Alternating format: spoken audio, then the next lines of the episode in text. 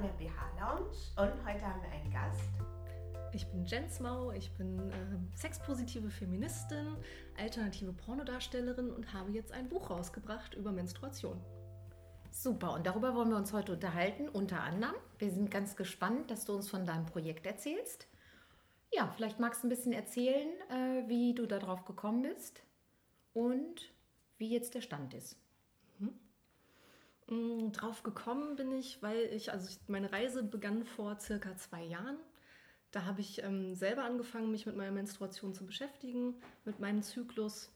Und zwar war ich auf Reisen gegangen mit meinem ausgebauten LKW auf der Suche nach mir selbst. Quasi gerade mal 30, voll in der Midlife-Crisis. Und, äh, und, Die erste von vielen. da kommen noch welche. Und auf jeden Fall ähm, fuhr ich so los auf der Suche nach mir selbst, habe mich mit vielen Dingen beschäftigt und unter anderem auf Empfehlung von einer sehr guten Freundin, wo ich sehr dankbar drüber bin, ähm, hat sie mir empfohlen, eine Zyklus-App zu verwenden auf dem Handy. Und äh, mhm. erstmal habe ich gedacht, ach ja, ist ja irgendwie alles Quatsch, aber habe es dann trotzdem gemacht. Und ähm, währenddessen halt gemerkt, das tut mir total gut, das beobachten zu können, wie sich das jeden Monat in Wellen so verhält. Also einfach festzustellen, Sachen kommen immer wieder, ähm, Stimmungen kommen, treten auch immer wieder auf, immer zu den gleichen Zeiträumen. Mhm. Und dann plötzlich zu merken, ach, das ist ja alles gar nicht willkürlich, wenn ich mal schlecht drauf bin oder mal irgendwie mich zurückziehe und gerade vielleicht keine Menschen sehen will oder besonders gut drauf bin oder halt auch äh, sexuell leicht erregbar bin und all das und festzustellen, ah, das folgt einem Muster, das kommt immer wieder und dadurch hatte ich das Gefühl, ich bin dem nicht so ausgeliefert, sondern ähm, ich verstehe das, also ich verstehe mich und meinen Körper viel besser und konnte dann ganz liebevoll das Ganze annehmen und äh, als etwas zu mir gehöriges erkennen. Ja, mhm. so, so begann das irgendwie, dass ich gemerkt habe, ich äh, beschäftige mich damit und ich finde so meinen Frieden damit. Ähm, Darf auch ich da mit, vielleicht mal einhaken? Ja. Das ist ja ähm, schon mal so, wie du das erzählst, so ein ganz liebevoller Ansatz und ähm, ja, ich kenne das noch so auf Papier, wenn man irgendwie bei der Gynäkologin war, hat man so einen Kalender mitbekommen. Da konnte man dann so Kreuzchen machen, wann die Periode kommt, damit man dann sehen konnte, aha, dann kommt sie wahrscheinlich wieder an dem und dem Tag. Und es hat da eher so was Negatives, so man muss das beobachten. Bin ich noch gesund? Ist das alles noch gut mit mir? Weil muss ich mich darauf einrichten, dass es jetzt irgendwie blöd wird, dass ich an dem Tag ausfalle oder keinen Sex haben kann oder was auch immer. Und ähm, ja, wenn man das so beobachten kann, auch mit Stimmungen und Gefühlen, klingt für mich so nach einem positiveren Ansatz. Ja, finde ich auch. Das klingt ganz anders. Ich kenne das auch. Ich habe mein Leben lang auch immer meine Menstruation eingetragen in meinen noch schriftlichen Kalender, auch später dann in der App, ähm, um einfach zu sehen, okay, ne, so, das ist regelmäßig. Das hatte so einen funktionalen Aspekt eher. Mhm eher so. Genau, funktional. Genau, funktional und natürlich auch für mich wichtig, da ich nie mit äh, Pille verhütet habe, zu sehen, wann sind meine fruchtbaren Tage. Aber ich habe mich trotzdem nicht so intensiv damit befasst und so positiv, mit so einem positiven Blick darauf. Äh, das, das fällt mir auf. Ich glaube, ich habe mich schon mehr damit befasst als manche andere Frauen die dann eher vielleicht auch die Pille so verschrieben bekommen, dass sie gar keine Regel mehr haben. Gibt es auch. Ich kenne auch Frauen, die, die äh, so eine äh, Hormonspirale haben, die haben überhaupt keine Regel mehr. Das ist also alles weg. Ähm, wobei auch da kenne ich Frauen, die trotzdem, trotz Hormonspirale noch merken, dass sie irgendwie äh, Unterschiede im Zyklus haben. Aber trotzdem, also dieses äh, Positive daran und dieses Genaue und Feinfühlige, das kenne ich eben auch nicht sondern auch eher so wie, ah, jetzt ist es bald wieder soweit, ähm, oh Gott sei Dank ist es wieder dahin, hinter mir, so. Ja, es hat sowas von Verwaltung, ne? Ja, das mhm. trifft. Also ich habe tatsächlich irgendwie als äh, Teenie auch das wirklich verwaltet, äh, mhm. beziehungsweise dann ging es auch darum zu gucken im Kalender, wann kommt die Regel. Ich war da sehr schludrig mit. Ich wurde eigentlich jeden Monat davon überrascht. Mhm. Ich war dann diejenige, die dann auch keine Tampons in der Tasche hatte und immer nachfragen musste oder ähm, auf jeden Fall hat es mich immer überrascht und ich war meiner Regel gegenüber total ignorant. Ich wollte damit irgendwie gar nichts zu tun haben und äh, ich weiß noch, dass mein Frauenarzt mir damals so einen Pieper mitgegeben hat, damit ich meine Pille auch regelmäßig nehme. Also irgendwie wollte ich mit dem ganzen Thema gar nichts zu tun haben und ähm, war auch tatsächlich ähm, eher so ein Tomboy. Also ich habe mich so von meiner Weiblichkeit auch sehr abgekehrt gehabt äh, als Kind, als Jugendliche. Und deswegen wollte ich damit irgendwie gar nichts zu tun haben. Auch so wegen den Klischees von ähm, der menstruierenden Frau, die dann nicht mehr ernst zu nehmen ist mit, mhm. oh, hast du deine Tage? Ähm, und weil das so mhm. abwertend war, hatte ich so auch so ein Gefühl von, pff, ich will mich damit gar nicht beschäftigen. Und deshalb war das dann halt auf Empfehlung von einer Freundin mit so, hier mach das mal, das ist total gut. Da habe ich gedacht, ja, wenn sie das sagt, wird das stimmen und dann mache ich das einfach mal. Um dann halt wirklich zu merken, so, ach, das tut ja wirklich total gut. Mhm. Ähm, nicht nur zu gucken in den Kalender, ja, an welchem Tag kommt es denn, wann ist denn das Übel wieder über mir, so diese mhm. Herangehensweise, sondern dann wirklich äh, auch an den Tagen, wo ich nicht menstruiere, halt immer zu gucken, wie geht es mir denn gerade, bin ich gerade irgendwie sehr sozial? Habe ich gerade irgendwelche Essensgelüste? Habe ich irgendwo Schmerzen? Habe ich Traurigkeit, Freude? Was ist eigentlich los? Hm. Und wirklich so über viele Monate hinweg jeden Tag zu schauen, wie geht es mir eigentlich mit mir selber, das ähm, hat mir total gut getan, zu mir selber zu finden. Ja. Kennst du das auch oder hast du das auch beobachtet? Also, weil das kenne ich auch, ne, dass während des äh, Eisprungs tatsächlich mehr Lust da ist. Oh ja. Ja. Ich meine, das finde ich schon auch äh, faszinierend. Also das hat ja wirklich auch so einen, so einen biologischen Aspekt. Mhm. Ähm, ja, den ich aber auch gut finde, den einfach wahrzunehmen, unabhängig davon, ob man da was mitmacht oder nicht. Mir war es tatsächlich vorher nicht bewusst und auch durch äh, Beobachtung des Zyklus. Ich habe dann drei Tage rund um den Eisprung, wo ich so richtig heiß bin. Wo ich dann, also inzwischen kann ich es halt ohne äh, Kalender beobachten an meinem Verhalten wenn ich dann irgendwie durch die Stadt gehe und ich gucke mich viel nach den Männern irgendwie um und bin so, ach, und ganz flirty und ich finde mich auch selber ganz attraktiv und alles ist ganz toll. Mhm. Dann denke ich so, ah, krass, okay, jetzt hast du deinen Eisprung, alles klar. also inzwischen kann ich das an meinem Verhalten ablesen. Und das sind immer so drei Tage. Spannend. Mal so rundrum. Ja. Ja, total spannend. Und ähm, was ich auch beobachtet habe, das fand ich auch ganz faszinierend äh, in meiner Forschungsreise, ich habe mal ein paar Monate am Stück, habe ich jeden Tag äh, morgens ein Selfie von mir selber geschossen. Immer mit mhm. straight in die Kamera gucken, äh, immer so den gleichen Winkel. Und konnte dann beobachten, wie über den Monat, über meinen Zyklus mit den Hormonen, die auf mich eingewirkt haben, ähm, sich mein Aussehen dann auch verändert hat. Also zum Eisprung hin habe ich immer reinere Haut gekriegt und auch mehr mhm. Lächeln im Gesicht und äh, war ganz strahlend und dann zur Periode hin, naja, dann wurde man ein bisschen aufgedunsener im Gesicht und schon nicht mehr so gut drauf und das hat man halt irgendwie alles so gesehen und die Haare und also tatsächlich jeden Tag irgendwie das gleiche Bild und dann konnte man seinem Wandel so zuschauen, wie auch der Körper sich so verändert, nach außen hin das auch ausstrahlt, was gerade Phase ist. Interessant. Ja, fand ja. ich total ja. interessant. Ja. Ich kenne das natürlich auch, ne, mit Hautunreinheiten, mit aufgeblähtem Bauch und so weiter. Ne? Äh, aber habe das nie so, so genau fein, exakt beobachtet. Ne? Und äh, ich glaube, der entscheidende Punkt ist ja auch wirklich dann, das nicht als, oh ja, da ist es schon wieder, sondern eben diesen, diesen, oh, ah, wunderbar, diese Rhythmen in meinem Leben, wie schön zu sehen. Also dieser positive Blick darauf, also diese andere mhm. Bewertung. Es geht mhm. eigentlich um wirklich eine andere Bewertung. Und das ist ja auch ein Punkt, den, äh, man, den ich nicht verstehe, dass Menstruation überhaupt so schambesetzt ist. Für mich, ich bin da, glaube ich, auch immer ein rationalerer Mensch auf eine gewisse Art. Für mich war das einfach Teil meines Lebens und das gehört dazu und fertig. Aber weder positiv noch negativ. Äh, ich hatte aber auch seltenst wirklich Probleme. Also ich hab, kenne nicht schwere, äh, starke Schmerzzustände zum Beispiel, was es dann ja einem sicherlich wirklich verleiden kann.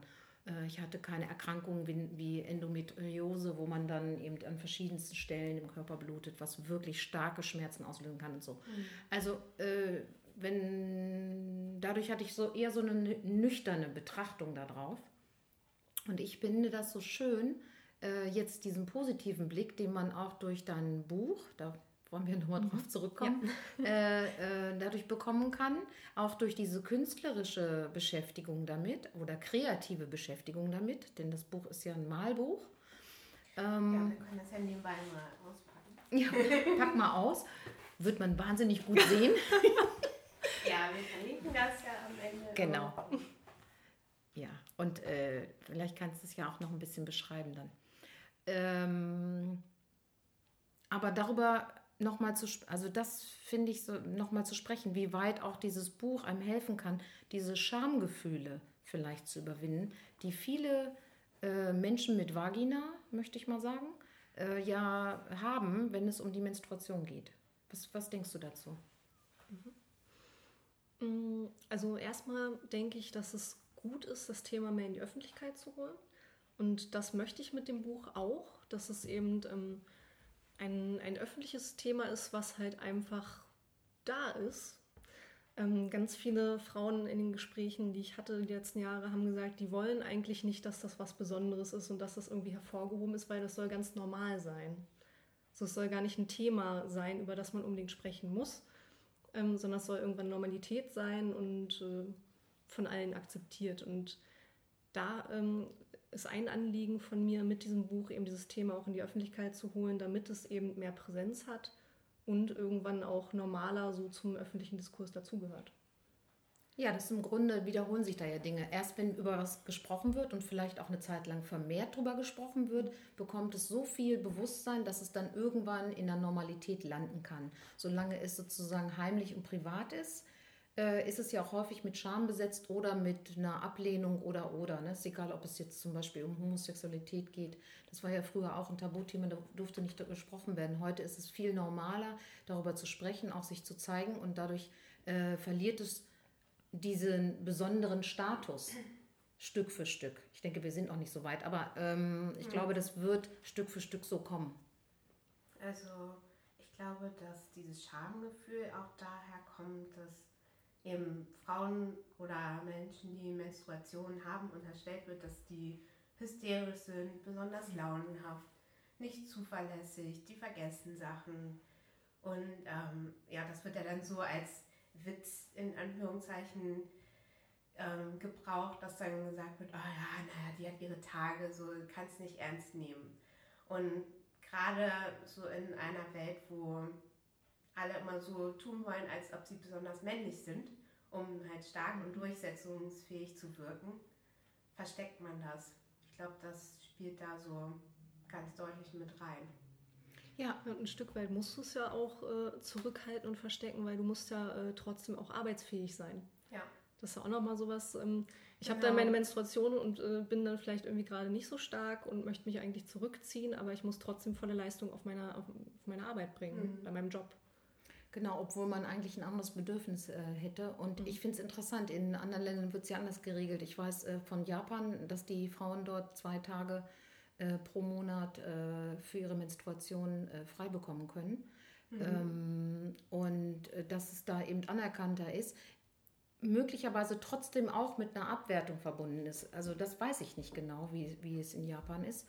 Ähm, aber es wäre natürlich schön, wenn es einerseits als ein äh, besondere Phase oder vielleicht auch eine schutzbedürftigere Phase angesehen werden könnte und gleichzeitig aber ohne Abwertung, die damit verbunden ist. Denn eigentlich, äh, und da sind wir wieder bei dem Thema auch mit dem Eisprung, ähm, die Funktion ist ja schon klar. Es geht schon darum, auch dadurch Kinder bekommen zu können. Ohne Menstruation keine, äh, keine Kinder, sprich ohne, ohne Zyklus äh, keine Kinder. Und das ist natürlich was sehr Wertvolles und Schönes, eine schöne Möglichkeit auch wenn sie nicht mhm. äh, genutzt wird. Ja. Und insofern äh, finde ich, könnte das ganze Thema mehr Wertschätzung bekommen. Ja, und ich glaube, damit das mehr Wertschätzung bekommen kann, müssen halt die Frauen auch mit einem selbstbewussteren Standing irgendwie mhm. dahinter stehen können. Und ähm, das ist auch was, was ich auch mit dem Buch leisten möchte, dass eben die Frauen mit diesem Buch Zeit mit sich selbst und ihrem Zyklus verbringen können, auf dem, dass sie dann selbstbewusster nach außen treten können und sagen können, ja, und so ist es und das ist gut so. Und ich glaube, wenn wir das alle mehr machen, ähm, dann zieht die Gesellschaft halt auch mit. Aber wir müssen jetzt halt erstmal nach außen irgendwie wieder eine starke Rolle vertreten. Ja, genau. Selbstbestimmung beginnt ja immer bei einem selbst und sich selbst zu erkennen und zu sich zu stehen mit allem, was da ist. Und von daher, ja, glaube ich auch, dass dieses Buch kann eben wirklich helfen, äh, sich selbst damit ähm, positiv zu verbinden und dadurch dann auch selbstverständlicher dazu stehen zu können und auch, äh, wenn es eben dann äh, äh nötig ist, ähm, sich selbst rauszuziehen aus äh, Arbeitsfunktion etc. Mhm. Ja, wir können das Buch ja nochmal ein bisschen besser beschreiben. Also mhm. es ist direkt vorne ein Menstruationskalender drin, wo ihr aber nicht nur eintragen könnt, wie eure Periode ist, stark oder schwach oder gar nicht, erster Tag, zweiter Tag, sondern auch hier steht zum Beispiel Stimmung, sehr gute Laune, Stimmungsschwankungen, Wut oder Trauer. Oder man kann eintragen, was für Gelüste man hat. Oder ähm, ja, ob man eher zurückgezogen ist, ob man Sex hatte, geschützt oder ungeschützt. Und dann ist natürlich noch Raum für individuelle Bedürfnisse und Anmerkungen. Und das ganze Buch ist im Grunde so ähm, ja, verschiedene Vulven, die so im Mandala-Optik, würde ich das mal beschreiben. Ja, das, äh, die Idee des Buchs war so ein bisschen, ich mache so ein Mandala-Malbuch, wo man halt meditativ äh, dann Zeit mit verbringen kann und im Zeichnen Entspannung findet. Und ich mhm. bin aber, also ich habe ein Jahr lang an den Zeichnungen gearbeitet, auch in meinen verschiedensten Zyklusphasen. Diese ganzen Stimmungen sind da auch reingeflossen. Und äh, meine Bilder sind dann allerdings immer grafischer geworden. Also so ganz so Mandala-mäßig und verspielt ist es dann gar nicht mehr. Mhm. Ist doch recht grafisch und es sind ähm, verschiedene Vulven und äh, Hygieneartikel, so alles rund ums Thema Menstruation und halt verschiedene Frauenbilder aus verschiedenen Kulturen somit eingeflossen. Mhm. Es ist ähm, wirklich sehr breit gefächert und dann hoffentlich äh, für jede was dabei.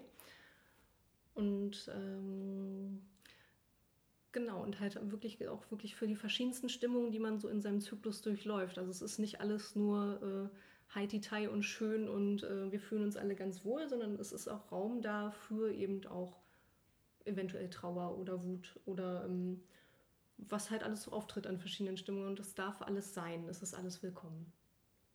Ich, also ich finde die Bilder selber ja schon sehr, äh, nicht nur schön, sondern ähm, empowernd in dem Sinne, dass es so unterschiedliche Bilder sind und sie natürlich mhm. auch mit äh, Ausdruck von Weiblichkeit, Ausdruck von weiblicher Sexualität konfrontieren.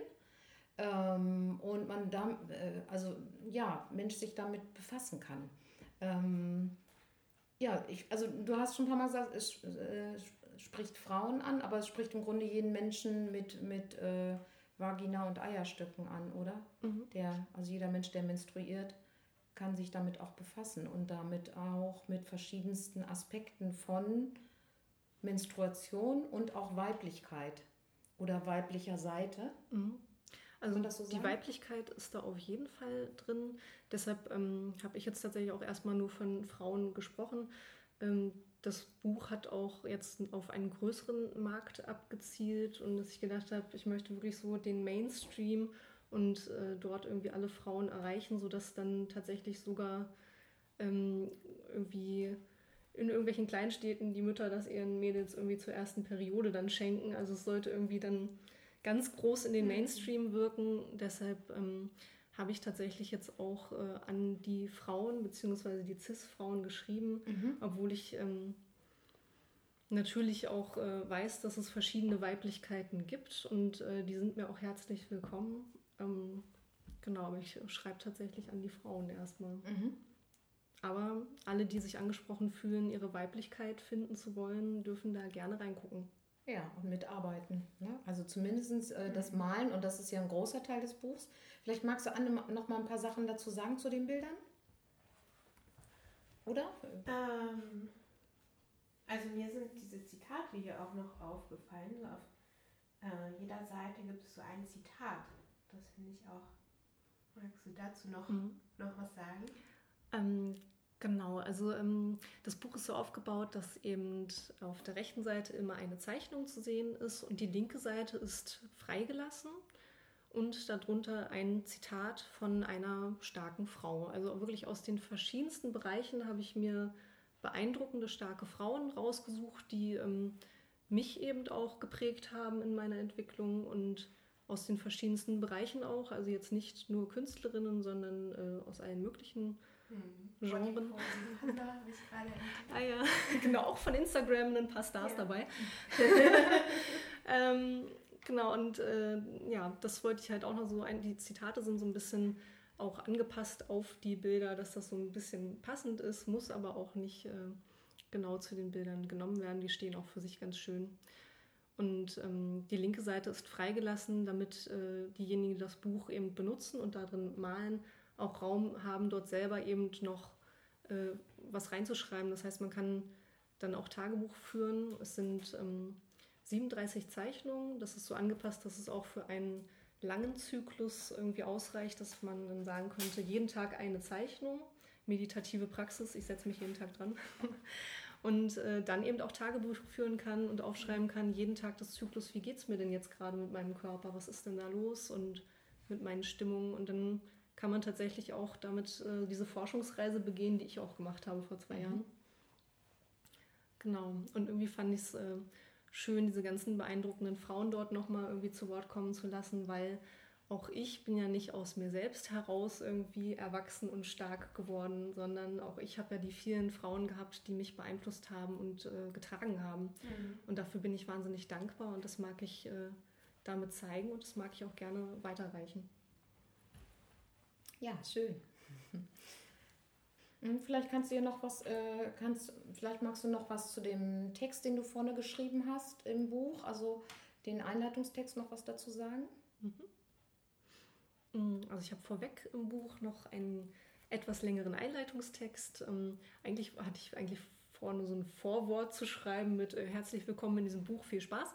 Und äh, dann habe ich beim Schreiben gemerkt, ah, es gibt doch noch ein bisschen mehr, irgendwie, was ich sagen will und äh, mitgeben möchte. Und das heißt, vorweg steht einfach ähm, ein kleiner Text, wo ich beschreibe, wie ich eigentlich zu dem Thema gekommen bin, äh, von meiner Reise, die ich vorhin erwähnt habe und ähm, dann sind noch, äh, naja, einmal noch so, wie benutze ich eigentlich das Buch? Also, weil es gibt verschiedenste Möglichkeiten, wie man mit diesem Buch arbeiten kann.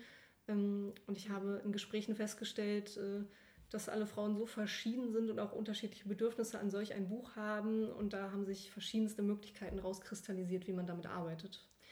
Die stelle ich dann im Buch vorne noch vor. Und ähm, zum Abschluss habe ich dann noch einen Part mit äh, neckischen Herausforderungen reingeschrieben, wie man mit seiner Regel auf Tuchfühlung gehen kann, beziehungsweise mit seiner Sexualität auch. Und ähm, genau, das sind so kleine Aufgaben. Da könnt ihr dann gucken, dass ihr äh, mutig äh, mit den Aufgaben irgendwie spielt. Da müsst ihr aber auch keine Angst vor haben. Ich bin den Weg schon gegangen und geguckt, dass es ganz sicher ist. Genau, ähm, dazu verrate ich jetzt nicht zu viel, aber es gibt auch so ein paar Arbeitsaufgaben im Buch. Ja, wer mag, kann sich damit befassen. Genau. Mhm. Äh, ich denke, und so hast du es ja auch formuliert und äh, glaube ich, ist auch dein Ansinnen, das ist natürlich immer ein Angebot. Äh, am Ende kann jede mit dem Buch äh, äh, damit umgehen, wie sie, wie sie möchte, ob sie nur malt oder ob sie sich intensiver äh, mit ihrer eigenen Weiblichkeit und Menstruation und Sexualität auseinandersetzt. Die Bandbreite ist ja da ne? und das Buch ja. ist auch so gestaltet. Ich finde es toll, es ist in DIN A4, es ist also wirklich wie ein großes Malbuch ähm, und lässt einfach auch viel Platz für Eigenes noch. Das finde ich ganz schön daran. Ja, also eine Sache, die mir so im Zusammenhang mit Menstruation oder auch jetzt, äh, als ich von deinem Buch gehört habe, wieder eingefallen ist, war sowas auf Twitter, wo jemand eine Menstruationstasse so ein Bild gepostet hatte. Also auch eine, eine leere Menstruationstasse, um das einfach mal zu zeigen. Aha, das gibt's, so sieht das aus und gleich ein Shitstorm ging los und dass man das nun also und das soll ja im Verborgenen passieren und das wäre ja nun ein Angriff auf die Männer, dass das gezeigt werden soll und es, das ist eine äh, krasse Reaktion. Ja, Angriff auf dann, die Männer? Ja, ja, also dass sie das sehen müssen, dieses Bild von einem Stück äh, Plastik. Und vor allen Dingen ist da ja das Blut noch gar nicht drin gewesen. Aber das Schöne ist, ich habe hab direkt ja. gedacht, die schöne OB-Werbung irgendwie, weil es dort passiert wo, oder dort aufgenommen wird, wo es passiert im Inneren des Körpers. So, zack, keiner braucht es sehen. Genau. Ähm, in diesen Werbung, blau äh, genau, in diesen ne? Werbung kommt auch kein rotes Blut vor und es ist, ähm, ja. es soll ganz versteckt sein und deswegen schämen wir uns auch alle so. Hm. Man soll es nicht sehen und äh, die Männer wollen da nichts von hören, nichts von sehen, nichts von riechen. Also, ähm, ja, nicht nur die Männer nicht am besten, also alle nicht. Ja, alle ne? nicht. Die ganze also Gesellschaft nicht. Hm. Ja, weil wir es halt alle so annehmen und übernehmen auch. Also ganz mhm. viele Frauen finden es auch furchtbar eklig. Mhm. Das ist, ähm, das, was mir viel äh, entgegengetragen wurde, als ich das Thema irgendwie dann auf den Tisch gebracht habe, dass dann auch die Frauen gesagt haben, boah, nee, das ist voll eklig, da will ich überhaupt nichts zu tun, mit zu tun haben. Ja. So, und ähm, das muss halt irgendwie aufhören, weil dieser Ekel, ähm, wenn man Ekel vor etwas empfindet, was äh, mit dem eigenen Körper zu tun hat, das stört total irgendwie die Selbstwahrnehmung und das tut einem selber gar nicht gut. Also mhm. wir müssen unbedingt diesen Ekel rausnehmen, sowohl bei den Männern als auch bei den Frauen. Ja. ja. Ähm, zu mehr Körperakzeptanz, dass man irgendwie sich liebt, so wie man ist, mit, mit den Körperflüssigkeiten, die wir halt nun mal haben. Mhm. Ja. ja. also oft wurde dann auf Twitter ja genannt, ja, ich gehe ja auch nicht auf Toilette und fotografiere dann meine Exkremente. Gott. ist ja auch nochmal total was anderes als so eine saubere neue Menstruationstasse. So, wo ja noch nicht mal Blut dran ist. Und selbst wenn. Also ich bin ja ganz großer Fan dieser Menstruationstasse. Das schreibe ich auch im Buch. Ich mhm. empfehle das allen, das mal auszuprobieren. Ähm, das war auch ein tatsächlich wichtiger Schritt für mich, um damit irgendwie in Kontakt zu kommen, um das irgendwie gutheißen zu können, weil äh, ich früher auch mal Tampons benutzt habe. Und äh, wenn man Tampons benutzt, das Blut riecht einfach nicht so gut. Irgendwie, das ist dann einfach länger drin und dann trocknet das irgendwie an. Es riecht einfach tatsächlich nicht so schön. Und äh, mit der Menstruationstasse ist es dann so, dass dieses Blut einfach ganz rot ist und äh, pur und flüssig. Und dann guckt man sich das an und denkt, ach toll. Also ich hatte zumindest diesen Effekt, dass ich gedacht habe, toll, das ist ja irgendwie so viel Flüssigkeit, das war mir vorher auch nicht bewusst, mhm. sich das so anschauen zu können und, ähm, und es riecht angenehmer und es hat einen tollen, satten, roten Farbton und plötzlich ist es viel eleganter und schöner. Also für mich war das irgendwie eine wichtige Erfahrung, irgendwie halt dann auch, dass man, dass einem das Blut dann auch mal über die Finger läuft, wenn man gerade diesen Wechsel vollzieht von der Tasse und mhm. merkt, ach, das ist ja gar nicht schlimm. Also ja. einfach diese Berührungsängste verliert.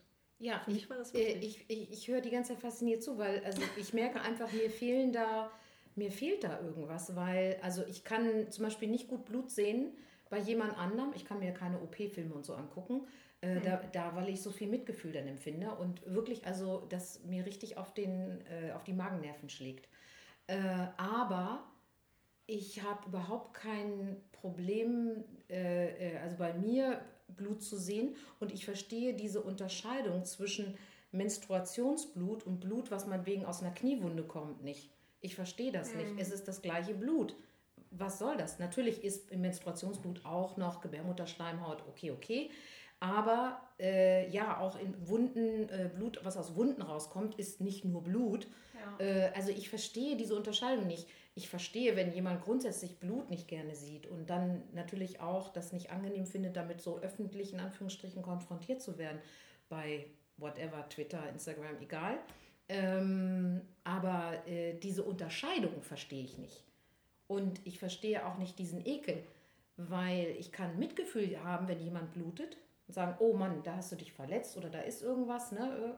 Äh, aber diesen Ekel da, ich krieg, also ich krieg's nicht gewechselt.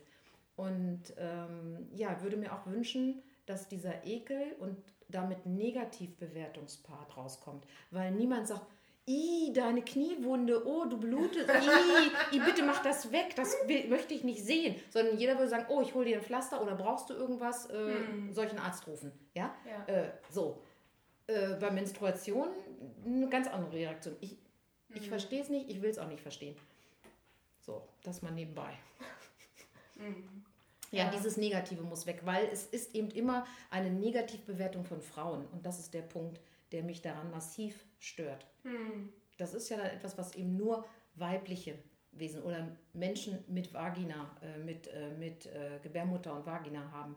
Und äh, es kann nicht sein, dass das da immer das Negative ist und bei allem anderen ne, verletzen sich Fußballspieler, dann sind sie alle ganz mitleidsvoll hm. Wisst ihr, was ich meine? Ne, da ja. da gibt es nicht, i, ekelig, jetzt müssen wir noch ansehen, wie er sich das Bein hält. ja, ich finde das also. ganz interessant, wie das bei mir war, wenn ich das mal erzählen darf. Mhm. Ähm, dass ich diesen Ekel auch eigentlich immer gehabt habe und immer gedacht habe, das ist auch, das gehört sich auch so, den zu haben. Ne? Das, äh, das, ähm, das schickt sich so als mhm. Frau. Mhm so ein bisschen Ekel vor sich selbst zu haben. Mhm.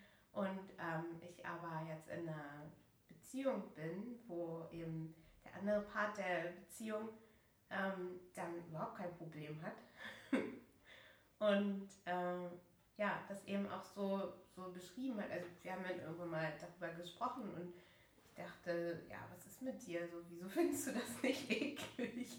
Oder verbirgst du das einfach oder so? Und dann kam eben so genau das, was Gundula eben auch gesagt hat. Nee, ist ja auch nicht anders, als wenn du jetzt dir eine Schnittwunde zugezogen hättest. Oder ist halt was, was auch zu dir gehört und deswegen auch was, was ich liebenswert finde. Und dann dachte ich, oh, so kann man das sehen. Und das äh, fand ich so sehr heilsamen Kommentar mhm. dazu auch. Ja, schön. Ich habe ähm, muss ich gerade dran denken, ich habe gerade einen Artikel für äh, Lustprinzip geschrieben, wo es auch um Periodensex ging, wo ich genau das auch irgendwie erzählt habe. Ja, äh, das ist ganz toll. dass, dass halt irgendwie immer, wenn meine Partner irgendwie meine Menstruation angenommen haben und das eben nicht eklig fanden und wir dann auch vielleicht währenddessen auch Sex gehabt haben und all das, habe ich immer gedacht, das muss die große Liebe sein. Also es muss wirklich Liebe sein, dass äh, die Person mich so annimmt mit allem, was dazugehört und nicht dieser Teil irgendwie abgeschnitten und in die Ekelecke gesteckt wird. Also ähm, das ist total wichtig, um sich vollständig geliebt zu fühlen. Ja. Für mich zumindest. Ja, da kann ich voll zustimmen. hm. Hm. Also was mir halt auch noch eingefallen ist zum Thema, ja, sich schämen für die Menstruation, ist halt diese allgemeine Körperscham, ähm, was wir ja auch jeden Tag in, in unseren Umkleiden sehen. So, der Körper soll möglichst glatt sein, es darf bei BHs darf man keine Brustwarzen sehen. Man soll am liebsten gar nicht sehen, dass ein BH getragen wird, aber Trotzdem soll er eben möglichst viel verbergen und modellieren. Und ich glaube, dass das alles so zusammenwirkt. Also, dass so eine Natürlichkeit nur in einem gewissen Instagram-artigen Rahmen erlaubt ist. So, also solange das noch ästhetisch präsentiert werden kann, ist es okay natürliche Vorgänge und natürliches Aussehen, aber ähm, das ist eben trotzdem ein sehr normativer, enger Rahmen. Und ich glaube, dass es ähm, so eine ja, so eine Scheinnatürlichkeit ist und deshalb eben auch das Thema so versteckt gehalten wird, obwohl wir ja scheinbar freier werden, was, was Körperlichkeit und Natürlichkeit angeht. Ja, ich bin mir auch nicht sicher. Ich glaube, es gibt so beide Tendenzen. Ne? Einerseits gibt es so ein gefühlte, aber das sind immer so individuelle Wahrnehmungen auch. So ein, so ein Backlash, so eher, man muss sich mehr anziehen, man darf ihm keine Brustwarzen mehr zeigen, auch dank Facebook und Co., mhm. äh, weil es dann sofort geblockt wird.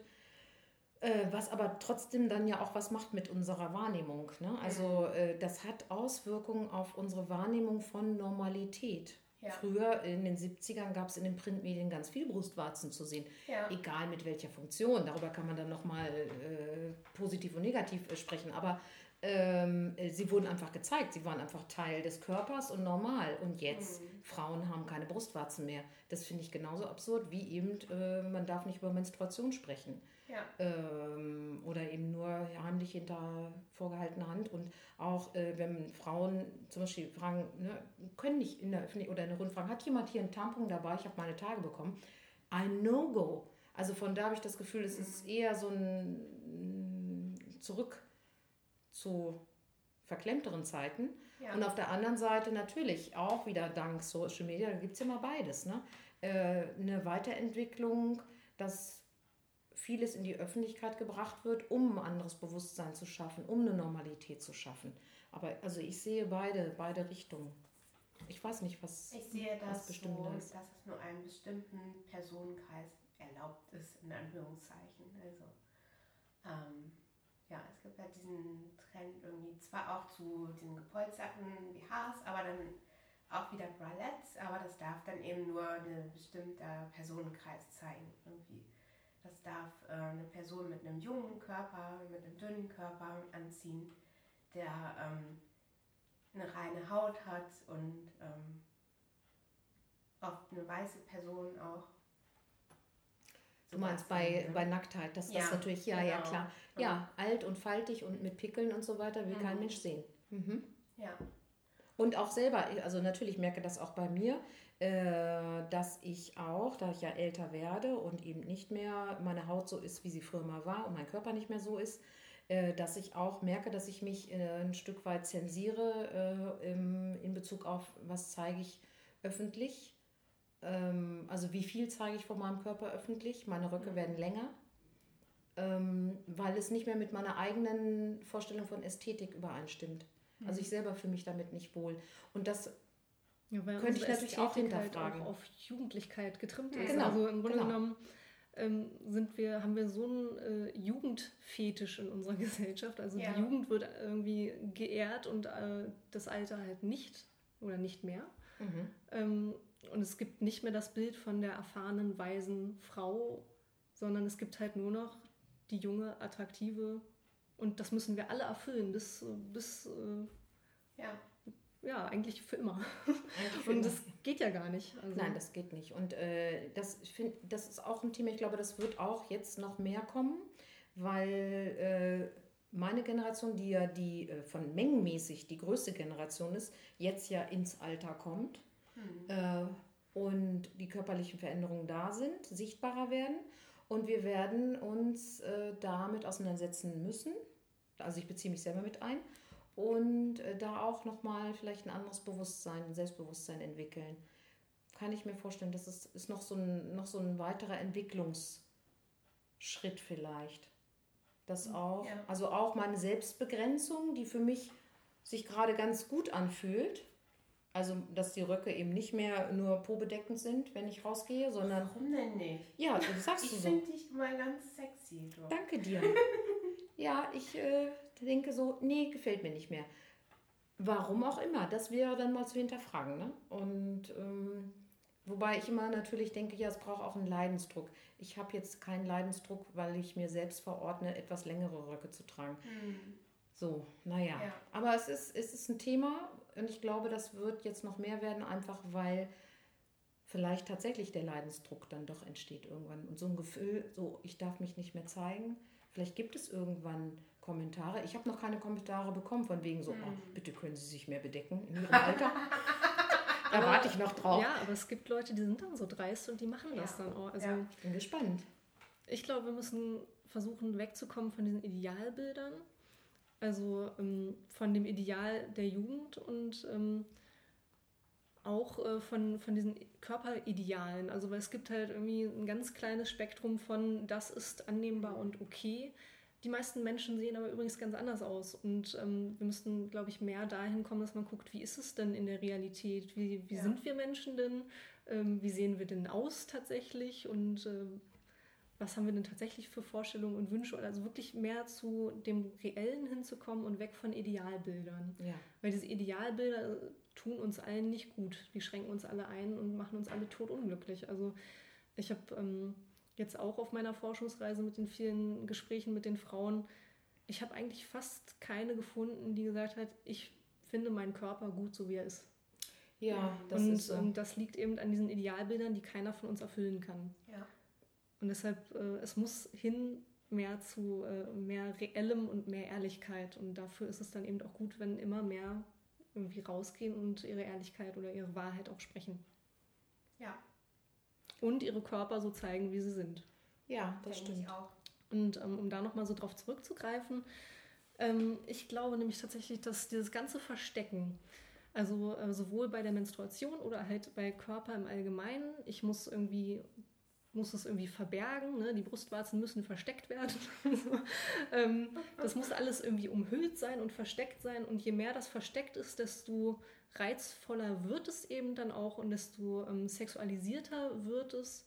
Der Körper ist ja nur deshalb so sexualisiert, weil wir ihn verhüllen und verstecken, weil man den nie zu Gesicht kriegt, will man den eigentlich ständig irgendwie sehen. Aber du darfst ihn nicht zeigen, weil das ist ja irgendwie dann direkt Sex. Das heißt, ähm, ich kann mich nicht äh, öffentlich nackt zeigen, weil dann bin ich direkt der Sex. Obwohl ich ja. eigentlich in dem Moment quasi einfach nur ein natürliches, nacktes Wesen bin.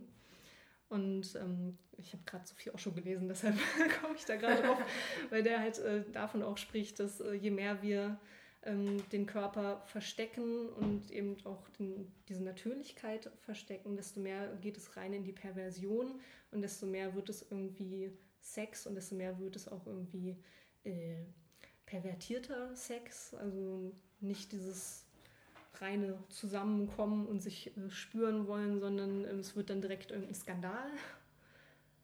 Und deshalb, äh, genau, ich plädiere für mehr Natürlichkeit und eben auch mehr zeigen dürfen. Und so, dass es nicht direkt irgendwie Skandal ist und, und sexualisiert. Ja, das wäre zu wünschen, also äh, äh, diese, dass diese Gedanken aus dem Kopf kommen. Ich mag auch das nicht, wenn äh, Frauen eben Beine zeigen, dass das dann sexualisiert sein soll, mhm. äh, automatisch. Und äh, das unterstellt ja auch dann wiederum dem Gegenpart, den Männern, die, also Cis-Männern, die dann auf Frauen stehen, auch gleichzeitig so, so was Triebgesteuertes. Das, äh, das ja. hat dann, als wenn die ihre eigenen Gefühle und Gedanken nicht kontrollieren könnten. Und äh, dieses Bild von Männern und Frauen als irgendwie so tierhafte, triebgesteuerte Wesen äh, finde ich bizarr. So, und ich glaube, dass wir uns damit nicht gut tun. Und ähm, es ist ja. auch so ein bisschen, weil eben dieses äh, Tierhafte so abgelehnt wird. Der Mensch möchte ja kein Tier sein. Der Mensch möchte ja höher als das Tier sein. Mhm. Ähm, deswegen müssen wir unsere Tierhaftigkeit irgendwie verleugnen. Und wenn man sich das ein bisschen mehr eingestehen würde, dass man eben auch äh, Trieb und Gelüste hat oder äh, wie vorhin beschrieben, naja, um meinen Eisprung rum habe ich halt richtig Lust auf Sex und das ist vielleicht mit meinem Hormonhaushalt auch irgendwie äh, natürlich bedingt, ähm, dann darf das auch sein und ich glaube, dieses Ablehnen davon macht das Ganze erst so absurd und äh, bringt das dann halt in, in, so eine perverse Haltung. Also ja. jemandem ja. vorzuwerfen, du bist wie ein Tier, das ist ja das Schlimmste, was man sagen kann.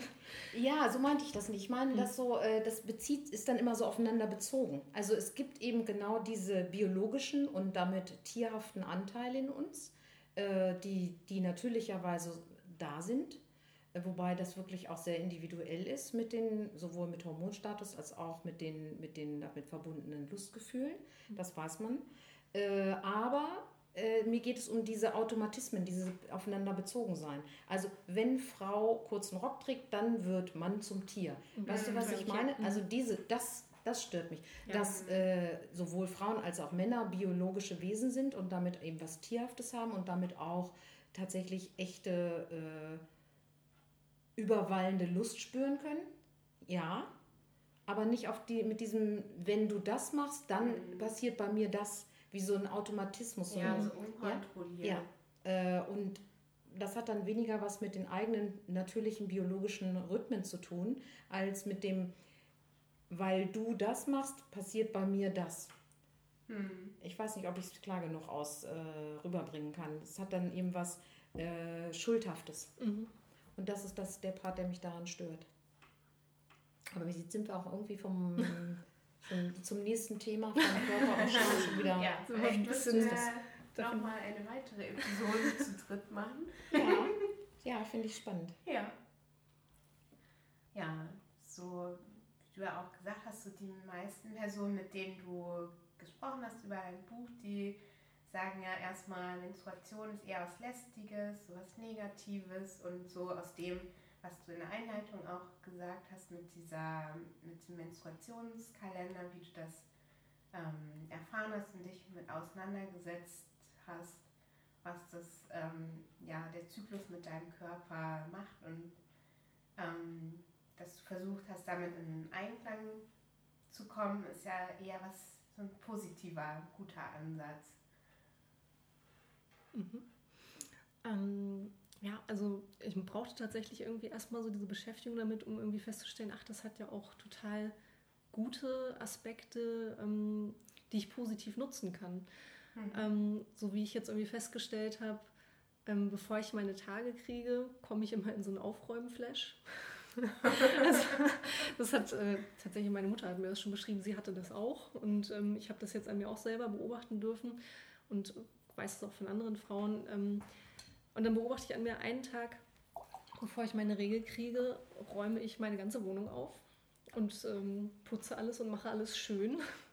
Wo mir dann gesagt wurde, ja, das ist so ein bisschen sich das Nest einrichten für die ruhigen Tage danach. Mhm. Ähm, das so als kleinen witzigen Aspekt, so dieses Aufräumen einmal im Monat, das kommt meiner Wohnung zugute. Und ähm, was ich aber sehr als sehr positiv jetzt wahrnehme an, an meinen Zyklus, an meine Menstruation, ist, dass ich dann wirklich ein paar Tage habe, wo ich mich zurückziehe. Also wenn ich menstruiere, habe ich gar nicht so Lust auf so große soziale Kontakte, dann werde ich ruhiger, dann ziehe ich mich mit mir selbst zurück. Und das sind Tage, die nutze ich zur Reflexion. Also dann bin ich mit mir und ziehe so ein bisschen Bilanz. Wie ist es denn gerade? Wie fühle ich mich? Was ist in meinem Leben so los? Ähm, was ist gerade wichtig? Also dann bin ich von dem ganzen äußeren Stress gerade mal so ein bisschen ähm, zurückgezogen und, und bin bei mir. Und das ist was, das brauche ich. Also ich brauche diese Phase mit mir alleine zur Reflexion und äh, eben auch, um mich mal auszuruhen. Also ich bin so eine Powerfrau, die ständig ganz viel Projekte macht und macht und tut und arbeitet und oh, und es ist immer alles sehr, sehr viel. Und ich äh, gönne mir inzwischen tatsächlich mit meiner Menstruation die Phase, wo ich dann auch mal nichts machen muss. Und ähm, das finde ich tatsächlich sehr positiv. Sich einfach auch mal eine Auszeit zu gönnen und äh, der Körper gibt das so ein bisschen vor mit, äh, hier, ruh dich mal aus, komm mal, komm mal ein bisschen zu dir und mach mal langsam. Ja, also ich sehe das inzwischen mhm. als was ja. Gutes. Ja, verstehe ich. Genau, so ein bisschen mehr zu, wirklich auf die inneren Impulse und auf die eigenen, also die Impulse des eigenen Körpers zu hören und äh, was da für Bedürfnisse da sind, die ernst zu nehmen. Mhm. Und nicht über so eine, mit so einer Funktionalitätsgeschichte immer drüber mhm. zu bügeln. Mhm. Ja. Ja, und es ist tatsächlich so, dass ich das inzwischen in meinem Kalender dann auch äh, Termine so lege. Also wichtige Arbeitsprojekte lege ich dann nicht mehr in die Phase, wo ich weiß, da werde ich menstruieren, weil hm. da habe ich dann Wichtigeres zu tun, nämlich mit mir selbst. Hm. Und ähm, so baue ich das inzwischen ein. Ähm, ich hm. habe vorne im Text im Buch, äh, gebe ich auch den Tipp, doch einfach mal Menstruationsurlaub zu nehmen und sich tatsächlich vielleicht mal auch frei zu nehmen auf der Arbeit. Also ich weiß, es ist ein Luxus, den man sich erstmal gönnen muss, aber ich glaube, das lohnt sich, das mal zu erfahren und tatsächlich frei zu nehmen und zu sagen, hier Leute, ich bin gerade, ich gehe gerade jetzt mal nicht arbeiten, ich äh, kümmere mich jetzt mal nicht um die Kinder, die schicke ich jetzt mal zu den Großeltern oder ähm, wie auch immer. Ich bin jetzt mal ganz allein mit mir und mache mal nur, was mir gut tut und dann gucke ich mal, was passiert. Ähm, ich glaube, das äh, wird sich lohnen, da mal nachzuforschen. Spannend. Das ist der Kühlschrank, glaube ich. Was, was ist denn das? Der Kühlschrank spricht mit uns.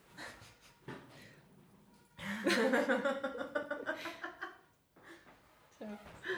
Tut mir leid. Ja, sehr interessant. Dass ähm, so dieser Gedanke, sich nicht irgendwie frei zu nehmen oder ähm, sich zurückzuziehen, um sich zu verstecken, weil man die Menstruation hat, sondern um gut zu sich zu sein und zu erfahren, was braucht mein Körper eigentlich gerade. Finde ich ganz schönen Gedanken. Genau, also das Buch ist jetzt aktuell noch nicht auf dem Markt, noch nicht gedruckt.